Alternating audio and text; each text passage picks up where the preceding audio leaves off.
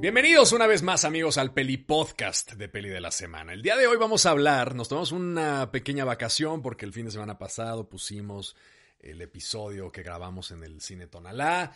En esta ocasión vamos a hablar de algo que acaba de ocurrir prácticamente hace unos días, que fue la presentación de las nominaciones a los Oscar. No vamos a hablar de ese tema en particular, pero sí vamos a hablar de una película que estuvo nominada o que es una de las grandes sorpresas del año, que es Sin novedad en el frente, All Quiet in the Western Front, que en realidad tiene un nombre en alemán, que no lo puedo pronunciar porque no tengo ni puta idea de alemán, pero es una película que sorpresivamente se llevó nueve nominaciones. La más nominada fue eh, Todo en todas partes al mismo tiempo, que se llevó 11, luego vino All Quiet in the Western Front, que se llevó 9, y luego viene Banshees of Inisherin, que se llevó 7. Entonces, bueno. Es una película en habla no inglesa, es una película eh, que seguramente le va a hacer la mala jugada a los argentinos esta temporada, porque ya estamos en el 2023, pero esta temporada en la que se han llevado todo, probablemente no se lleve Argentina 1985 el Oscar, sino que se lo lleve All Quiet in the Western Front. Y para tenerla fresca, la volví a ver, de hecho, hace un par de horitas. Entonces la traigo fresquísima. Y un poco de lo que quiero hablar es qué tan importante o qué tan crucial o qué tanto aporta el cine bélico después de tanto que hemos visto ya de cine bélico.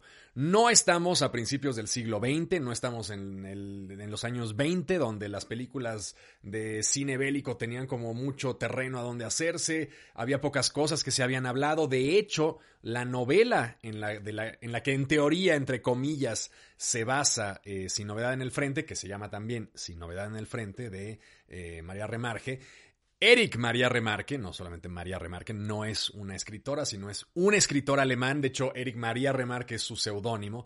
Fue el primer autor del siglo XX que intentó retratar no una parte patriótica, no una parte heroica, no una parte que encumbrara el acto bélico, sino una novela que nos relatara de la forma más cruda posible la forma en la que los soldados experimentaban la guerra. En este caso, la Primera Guerra Mundial. Es una novela de 1929. Es una novela que, vamos, la Primera Guerra Mundial terminó en el 18.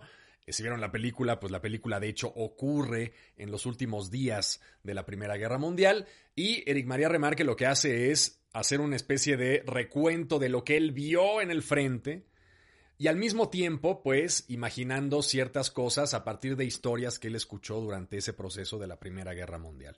Es una novela que les recomiendo muchísimo. Yo la leí, tuve la suerte de leerla hace pues como un par de años, nunca la había leído. Es una novela como muy popular, pero pues siempre la había pasado de largo. Es una novela que poco tiene que ver con la película. La película es una película de guerra, que ahorita vamos a hablar de ella y de su estructura, pero la novela es muy interesante porque se narra ah, en diversos estadios de la Primera Guerra Mundial y sobre todo tiene el atractivo de que tiene una serie de interludios en, que los, en los que los soldados alemanes vuelven, digamos, a reincorporarse a las actividades de las ciudades y de los pueblos que no han sido atacados, y ese proceso de reintegrarse, digamos, a la sociedad, de volver a encontrarse con familiares, con amigos, como si el mundo no se hubiera deformado en ciertas zonas y se hubiera convertido en un infierno en otras, y estos personajes que son como esta especie de turistas bélicos que van del infierno y luego regresan a la cotidianidad, es un retrato bien interesante porque estamos hablando de una época en la que no existía ni siquiera el concepto de estrés postraumático, ¿no? O sea, la idea de que los soldados estaban completamente mindfoqueados después de haber visto cadáver tras cadáver tras cadáver y de ver morir a sus amigos y de ver morir al güey que les hace la comida y de ver morir a su general y de salir corriendo en estas batallas de trincheras en donde este, digamos, las balas es un azar completo, no, no depende ni, ni, siquiera de tu pericia estar vivo, sino simplemente corres y si eres de los pocos que logra avanzar, pues te salvas y si no, pues te enfrentas contra el muro de balas y te la pelaste, ¿no? Entonces, sí es, una, eh, es un libro bien interesante desde el punto de vista psicológico porque aborda precisamente esas variaciones y esa idea de que el mundo cuando entra en guerra, entra en guerra solamente en ciertas zonas y el otro mundo sigue existiendo tal cual, ¿no? Ahora, en el caso de la película, la película siento yo que adolece un poquito de esa falta de profundidad y esa falta de, pues, de intención de, de, narrarnos algo que no hayamos visto. Yo pienso que la película es espectacular en el sentido audiovisual, sonoro me parece increíble, visual me parece fantástico, tiene momentos que un poco tratan como de, pues, un poco en el mismo tono de la novela, porque la novela es violentísima, de hecho empieza, empieza un poco como termina la película, en una serie de recuentos de hospitales y de lugares donde les dan de comer. Y digamos, para nosotros a lo mejor es muy común esta narrativa bélica de ver a un soldado pues amputado o a otro que tiene gusanos en la herida o la carne está podrida y bueno, pues un poco para contextualizar todo ese infierno. Pero Eric María Remarque fue el primero que realmente narró con pelos y señales todo aquello al menos en el siglo XX, porque vamos ahí anécdotas de cosas terribles bélicas, pues desde los griegos y bueno, mucho antes. Pero realmente el primero que lo hizo en el siglo XX fue él. Y sí, el libro es tremendamente explícito. Hay un montón de cosas corporales terribles dentro del libro, eh, flagelaciones, dolores, amputaciones, infecciones, vamos, es un libro súper terrible. Ahora, en el caso de la película, siento yo que el problema de la película, y que, y que es un problema interesante porque nos hace preguntarnos qué hace falta narrar de este tipo de eh, temáticas, ¿no?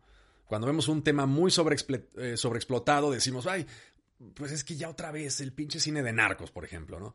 A ver, ¿qué vas a narrar ahora? Bueno, si hay posibilidades de narrar cosas nuevas. Siempre hay posibilidades, ¿no? Si no, nunca se volverían a hacer películas de amor o de romance si no hubiera nada nuevo que narrar. Y de repente, pues, 100 son iguales, pero la 101 a lo mejor dices, ah, cabrón, esta película romántica es algo que nunca hubiera esperado o que da este giro argumental y entonces lo vuelve más interesante. Entonces, ¿qué puede hacer el cine bélico? ¿A dónde va el cine bélico? ¿Y por qué me parece que son hasta cierto punto inútiles estos esfuerzos, un poco como el de eh, All Quiet in the Western Front? Que bueno, son cosas que mueven un montón de dinero, que requieren un montón de trabajo, es una película muy complicada de filmar, eh, hay un montón de extras, cosa que es notable, digamos, en una época en la que ya uno ve las películas de Marvel y todos los monitos chiquitos pues son eh, bits y terabytes de monos modelados que no son actores, pues porque sale carísimo hacer una película con extras o con demasiados extras. Y además hay secuencias que a mí me dejaron boquiabierto, ¿no? Hay un momento, eh, no les spoilo nada, pero hay un momento muy impactante que tiene que ver con unos tanques eh, hay un momento tremendamente impactante que tiene que ver con la forma en la que los soldados existen y, digamos un poco la mecánica de la guerra de trincheras, que es algo que por ejemplo yo no sabía o, eh, y me ilustró un poquito en, la inutilidad de esta guerra de trincheras en donde después de, de 1914 a 1918 se estuvo peleando ese frente, digamos, entre Francia y Alemania, al norte de Francia, y la trinchera prácticamente en esos cuatro años no se movió. Entonces salían unos y estaban ahí viviendo en una pinche zanja en el piso, ¿no? Y entonces salen unos corriendo, los matan, toman unos metros, se meten a la siguiente trinchera. Y luego vienen los otros porque se reagrupan y tal, y entonces van para atrás los otros, retirada, ¡pum! Pero en ese toma y daca se está muriendo un chingo de gente todo el maldito tiempo, ¿no? Y al final, un poco lo que dice la película, que también es un dato bien interesante, pues a lo largo de todos esos años de guerra de trincheras y a lo largo de las diferentes operaciones de las que dependió la Primera Guerra Mundial, pues murieron veintitantos millones de personas, que es un chinguero de gente, ¿no? Pero eso es algo que ya sabemos. O sea, un poco el problema de este tipo de cine es que es algo que ya sabemos. ¿Qué me puedes contar que no sepa al respecto de una situación bélica de este estilo, sobre todo de un conflicto bélico real, con datos que la gente ya sabe cómo sucedió, que saben quién perdió, que es totalmente anticlimático en su estructura narrativa política, porque pues ya sabemos cómo funciona. Entonces hay que recordar un poquito la historia, porque vamos, la historia alemana del cine alemán, porque eso es algo también importante de la película, no es una película hecha por Hollywood, no es la visión de los ganadores, es la visión de los derrotados, ¿no? Y, los alemanes son particularmente buenos y particularmente, bueno, no les ha quedado de otra, eh, para recalcar la visión de los vencidos, ¿no? Y tienen películas formidables. Por ejemplo, hablemos de eh, La Caída, ¿no? Esta película que nos narra los últimos días de Hitler en este búnker en la Segunda Guerra Mundial, cuando ya se ve completamente sobrepasado por los eventos eh, bélicos, ¿no? Y la incapacidad un poco de rendirse, la incapacidad de soltar, que es un poco lo que vemos también en, All Quiet in the Western Front con la figura de este general que hasta el último momento se firme el, el armisticio, la gente ya está celebrando, pero hay un pinche loco que dice no nos vamos a ir sin pelear y entonces pues vamos a pelear hasta las 11 del día, cabrón. Y ahí vas a movilizar unas, un chingo de jóvenes, ¿no?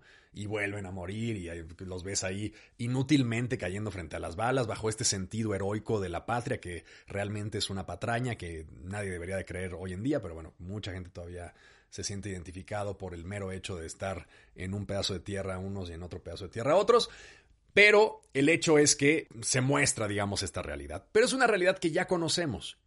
Cuando vimos la caída, era una película interesante, pues precisamente porque nos planteaba algo, un chisme, digamos, que no, se había, no había sido representado, ¿no? Hitler de entrada, representado de forma increíble por, creo que Bruno Gans, y luego además toda esta estructura de, pues la narrativa del búnker, ¿no? De cómo se gestó este drama político y cómo puede ser que un hombre que tenía todo el control de una, de millones de alemanes y de un ejército de miles, de cientos de miles, pues estaba operando desde un búnker todo acorralado y luego cómo tomas las decisiones en un mundo en donde no hay internet, confiar en los mensajeros, estar recibiendo las noticias a lo mejor con horas de diferencia, ya no hay todo un teléfono descompuesto, el caos, el miedo, vamos, era una película que a mí me, sigue pareciendo eh, estupenda, ¿no?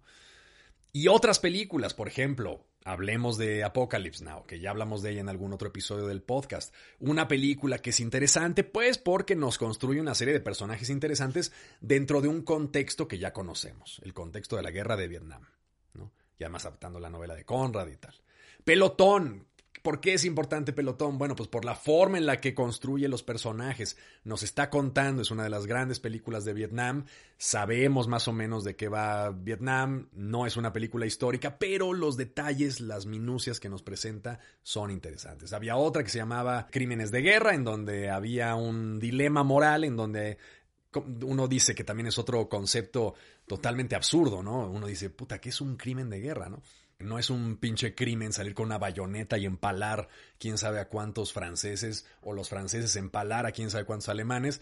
Pero no, las reglas humanas que son una puta salvajada y que realmente cuando uno las ve de lejos dice, no, pues a toda madre, suponen que pues bajo las reglas de que cuando se permite que te partas la madre con otro, pues se vale todo. Pero hay ciertos momentos y ciertas minucias que no puedes tú romper, ¿no? Entonces, claro, es una película acerca de unos soldados que abusan de una mujer o de... ya no me acuerdo bien ni cómo va, porque la vi también hace siglos, pero según yo es, eh, abusan, no sé si de una serie de pobladores y matan a una mujer, creo que la violan, no me acuerdo bien cómo está el asunto, pero los, los, enjuician precisamente por ese crimen de guerra. Es una película interesante porque plantea un dilema moral interesante. Paths of Glory. No me acuerdo cómo le pusieron, será Caminos de Gloria, no me acuerdo cómo le pusieron en español.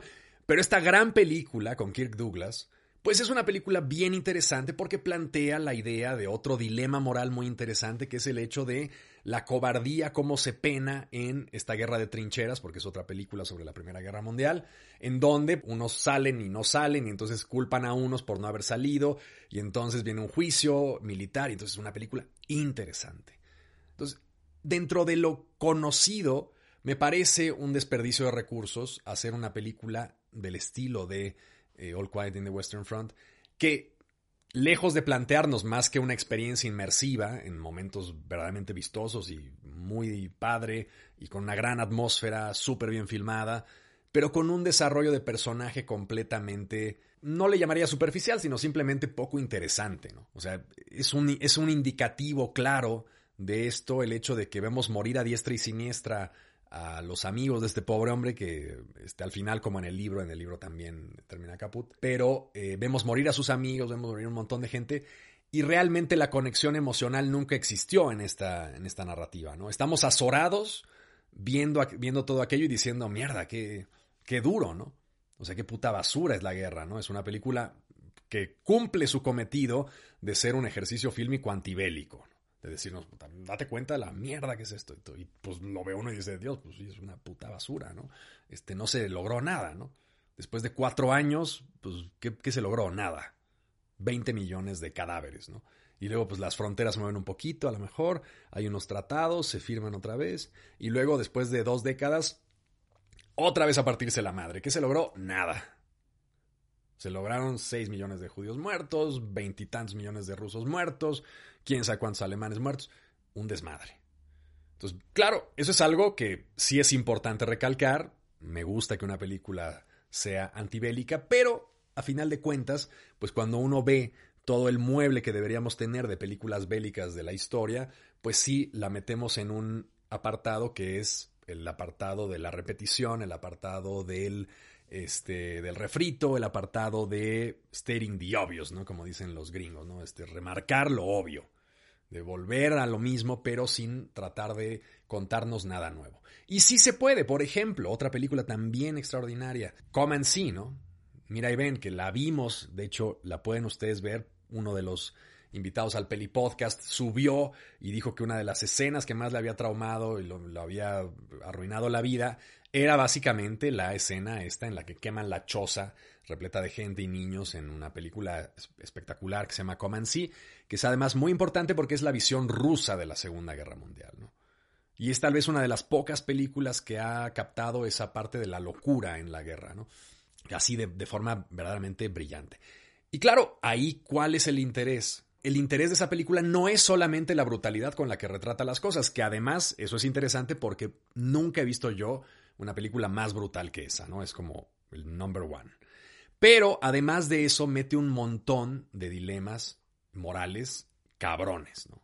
Verdaderamente cabrones. Además de la representación inmersiva de lo que estamos viendo, hay un momento en el que hay una serie de rusos y que atrapan a un alemán y viene todo un discurso brillantísimo maravillosamente escrito sobre cómo es posible o no posible o necesario o no necesario matar a un hombre. Porque algo que es también bien importante y que un poco también lo maneja All Quiet in the Western Front y me parece interesante también, a pesar de que es algo que, vuelvo a lo mismo, ya lo hemos visto muchas veces, es la noción de personalizar la violencia, ¿no? Porque claro, vemos secuencias en All Quiet in the Western Front en donde fácil habrá como cuatro o cinco secuencias de acción intensa de trinchera a trinchera, en donde vemos, pues, corran cabrones, agarren su rifle y corran. Y entonces, pues, órale.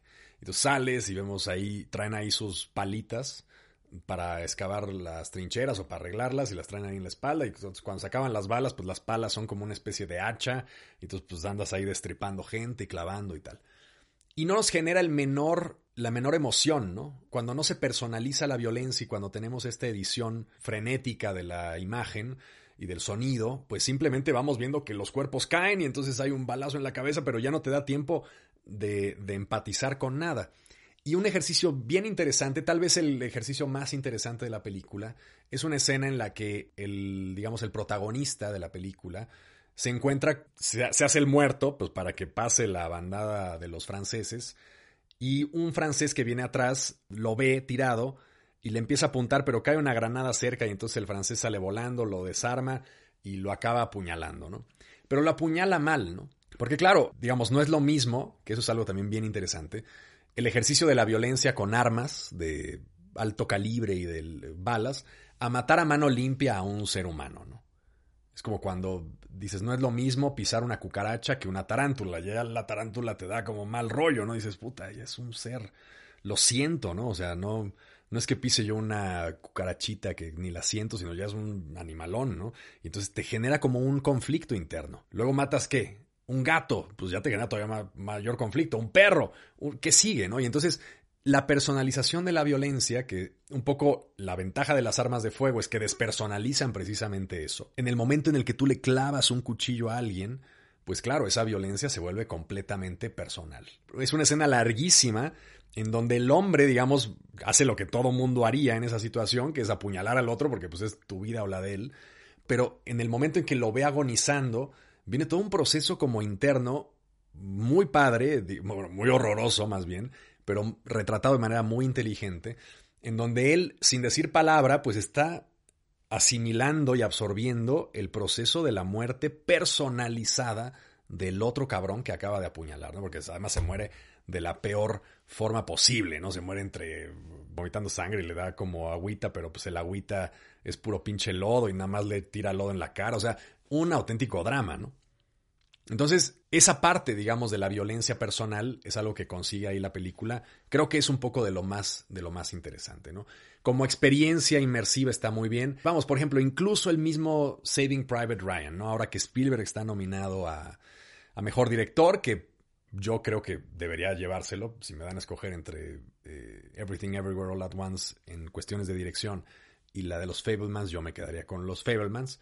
Y lo van a hacer, le van a dar mejor director a Spielberg y mejor película a Everything Everywhere. Pero bueno, el punto es que, ya que está nominado, Saving Private Ryan, que es una película bien Hollywood, que es una película bien de entretenimiento, o sea, sí es una película, entre comillas, antibélica, porque siempre nos muestran todo ese lado como duro y tal pero es una película más del lado del entretenimiento, ¿no? Que bueno, fue famosa precisamente por haber filmado esta toma gigantesca, esta secuencia de cuarenta y tantos minutos de la toma del día D, ¿no? Que fue el gran triunfo bélico de los aliados, este, de los gringos, que previeron desembarcar en un lugar donde los, los alemanes pensaron que nadie iba a desembarcar ahí, ¿no? Es una zona de Francia totalmente agreste con unos acantilados de la hostia y dijeron, esta madre nadie va a desembarcar aquí. Y había un día del año en que podían hacerlo y lo hicieron. Y entonces, pumba, gran golpe bélico ahí, ¿no? Pero fue famosa precisamente porque, vuelvo a lo mismo, fue la primera película o de las primeras películas o la que más espectacularmente lo hizo, esta idea de la experiencia inmersiva. Entonces, durante 45 minutos tú eras un soldado, ibas ahí junto a Tom Hanks y vamos, vamos tomando la playa y llegas a, este, a la playa, entonces avanzas y las minas antitanques y los, las cruces y luego ves un soldado volar. Y luego tiene una historia pues muy convencional que también es interesante porque personaliza un poco todo ese aspecto de la violencia multitudinaria, que es la idea de una familia que pues pierde a todos los hijos, ¿no? El Ryan era un, el último sonso que estaba vivo cuando todos sus hermanos pues ya estaban muertos, ¿no? Entonces mandan a traer a este hombre para recuperarlo. Que un poco volvemos a lo mismo, ¿no? Te hace pensar un poco en los parámetros bélicos, ¿no? Un hombre que tiene un hijo y lo manda a la guerra y pierde a ese hijo, eso se puede. Una familia que tiene dos hijos que manda a la guerra y pierde los dos hijos, eso se puede. Pero ya era too much perder a cuatro de cuatro hijos, entonces van a rescatar al cuarto, ¿no? Que son cosas que no tienen sentido, ¿no? O sea, está de la chingada perder a uno, ¿no? Está de la chingada que muera una sola persona. Mientras más preguntas puedas tú hacerte de una película que, que tenga como origen y como trama central el rollos bélicos, pues mejor. Ahora, en este caso, no creo que se logre. Es una película que nos remite otra vez a grandes clásicos, pero que no logra, creo yo, que eh, concretar absolutamente nada. A lo mejor es eh, que esté tan nominada es un ejemplo de la falta de cine bélico que ha habido en los últimos años. A lo mejor ya no es algo que interese y cuando aparece una película de este estilo, pues dicen, bueno, que se nomine, ¿no? Es como el caso de 1917, eh, que es una película que pues también fue muy nominada, pero que no aporta absolutamente nada y que hoy en día no se acuerda de ella ni Dios. Yo me acuerdo de ella porque es una película bellamente fotografiada, pero pues nada más, ni me acuerdo de qué chingados trata. Creo que un güey tiene que llegar a avisar no sé qué chingados a algún lado y es toda la carrera del tipo tratando de encontrar a alguien para pasarle un mensaje. Who the fuck cares, ¿no? Entonces, al final del día, el único, lo único que me inspira a pensar esta película es cuando vayamos a hacer una película o cuando vayan ustedes a hacer una película bélica o de algo que está ya muy sobreexplotado, siempre pensar en cómo darle la vuelta para que algo sea conceptualmente interesante. Entonces, véanla de todas maneras, me parece que no es una película terrible, si se lleva algún Oscar, pues está muy bien, sobre todo los técnicos, que es una película muy nominada en los aspectos técnicos. Espero que pues, no se lleve así nada tampoco muy elevado. Se va a llevar probablemente película extranjera, pues porque si no, ¿para qué chingado le están nominando en todo? Si, si no está. Si se va a llevar a Argentina 1985, la película extranjera, ¿por qué no la nominaron a mejor película? Entonces, bueno, pues, obviamente se va a perder Argentina 1985. Pero, eh, pues bueno, véanla, juzguen ustedes mismos recuperen, anoten las películas de las que hablé ahorita, porque son películas que son fundamentales dentro de la historia del cine bélico, un poco para entender qué se puede hacer. Y porque no todas son muy viejas, ¿no? Este, por ejemplo, la de Der Utergang, esta de la caída, pues es una película relativamente, tendrá 10 años, ¿no? Y logró hacer algo nuevo, logró hacer algo interesante y funcionó. Entonces, todo se trata de hacer preguntas que sean medianamente interesantes. Vean la infancia de Iván, vamos, vean todas las películas bélicas que puedan de los grandes clásicos y eh, anótense las que mencionamos aquí porque son muy buenas. En fin, eso fue todo en el Peli Podcast de hoy. Les mando un abrazo y nos vemos la próxima semana con más eh, películas aquí en el Peli Podcast. Hasta luego. El Peli Podcast es producido y conducido por mí, Peli de la Semana, con producción ejecutiva de Mariana Solís y Jero Quintero. Este es un podcast en colaboración con Bandy Media.